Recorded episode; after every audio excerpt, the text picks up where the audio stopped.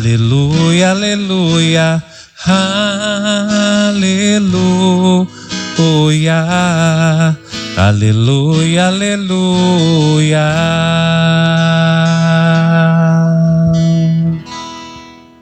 O Senhor esteja convosco. Ele está no meio de nós. Proclamação do Evangelho de Jesus Cristo, segundo São Marcos. Glória a vós, Senhor. Tendo sido aclamado pela multidão, Jesus entrou no templo em Jerusalém e observou tudo. Mas, como já era tarde, saiu para Betânia com os doze. No dia seguinte, quando saíam de Betânia, Jesus teve fome. De longe, ele viu uma figueira coberta de folhas e foi até lá ver se encontrava algum fruto. Quando chegou perto, encontrou somente folhas, pois não era tempo de figos. Então Jesus disse à figueira: que ninguém mais coma dos teus frutos. E os discípulos escutaram o que ele disse.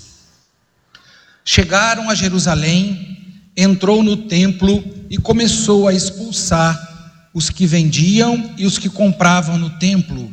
Derrubou as mesas dos cambistas e da cadeira dos vendedores de pombas.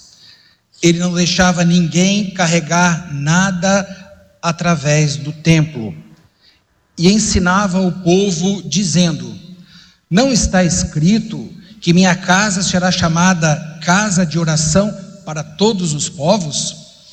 No entanto, vós fizestes dela uma toca de ladrões. Os sumos sacerdotes e os mestres da lei ouviram isso e começaram a procurar uma maneira de o matar mas tinham medo de Jesus, porque a multidão estava maravilhada com o ensinamento dele. Ao entardecer, Jesus e os discípulos saíram da cidade. Na manhã seguinte, quando passavam, Jesus e os discípulos viram a, que a figueira tinha secado até a raiz. Pedro lembrou-se e disse a Jesus: Olha, mestre, a figueira que amaldiçoaste secou. Jesus lhe disse: Tende fé em Deus. Eu vos digo: se alguém disser a esta montanha, levanta-te e atira no mar, e não duvidar no seu coração, mas acreditar que isso vai acontecer, assim acontecerá. Por isso vos digo: tudo o que pedirdes na oração, acreditai que já recebestes, e assim será. Quando estiverdes rezando, perdoai tudo o que tiverdes contra alguém, para que o vosso Pai que está nos céus também perdoe os vossos pecados. Palavra da salvação. Glória a vós, Senhor. O livro do Eclesiástico, que é um livro sapiencial, nos apresenta agora, na sua finalização, os homens e mulheres sendo exaltados pelas suas virtudes. Nossos pais são homens de misericórdia e por isso são exaltados. Abraão, Isaac, Jacó, Moisés, Noé, tantos personagens do Antigo Testamento que são exaltados. Mas a igreja também pós-Novo Testamento, vai nos apresentar na carta aos Hebreus, capítulo 11, também a exaltação desses homens do passado, mas também lembrando que a igreja sempre celebra o santo do dia. É uma memória que a igreja faz daqueles homens e daquelas mulheres que marcaram a fé da igreja, que marcaram a humanidade, porque expressaram e viveram a misericórdia. O evangelho de hoje, capítulo 11 do evangelista São Marcos, nos apresenta Jesus chegando em Jerusalém, aclamado pelo povo.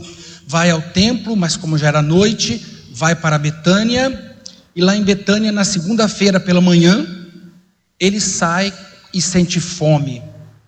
Temos que entender isso aqui como um simbolismo.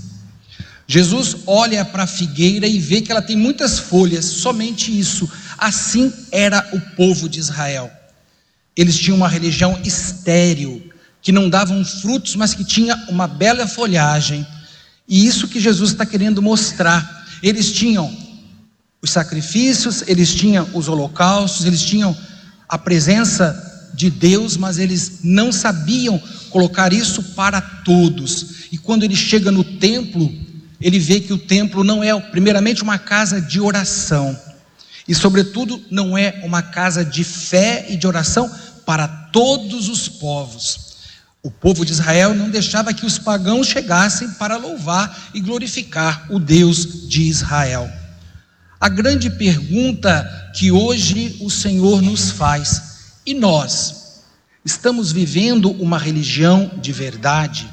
Uma religião que produz frutos e frutos que permaneçam e frutos que nós vamos deixar para as nossas descendências, frutos de misericórdia, fruto de amor, vivendo debaixo dos frutos do Espírito Santo, quer dizer, o Senhor nos deixou todas as ferramentas necessárias para que nós pudéssemos realmente viver esta alegria de dar frutos e de dar frutos no templo e no tempo do Senhor. Ele que nos visitou e que nos trouxe a libertação e que nos trouxe a salvação. Ontem também começamos o mês de junho, que tradicionalmente na nossa igreja é consagrado ao Sagrado Coração de Jesus. A solenidade não é hoje, a solenidade este ano vai cair no dia 16 de junho. E hoje nós só lembramos a primeira sexta-feira.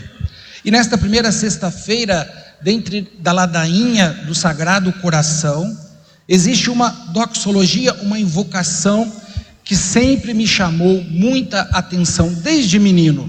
Jesus, fornalha ardente de amor pela humanidade. A fornalha, ela tem que ser alimentada. E essa fornalha ardente é o coração de Jesus. E nós temos que alimentá-la com a nossa oração, nós temos que alimentá-la com a nossa vivência da misericórdia, nós temos que alimentá-la com os nossos com as nossas vidas produzindo frutos no Espírito Santo.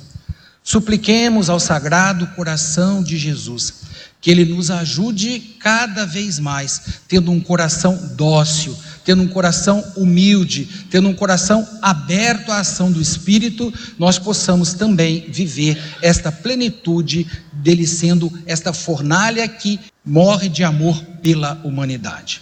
Supliquemos ao Imaculado Coração de Maria, que ela também rogue por nós, suplicando que nós sejamos dóceis à ação do Espírito, como ela nos ensinou a ser dócil ao Senhor.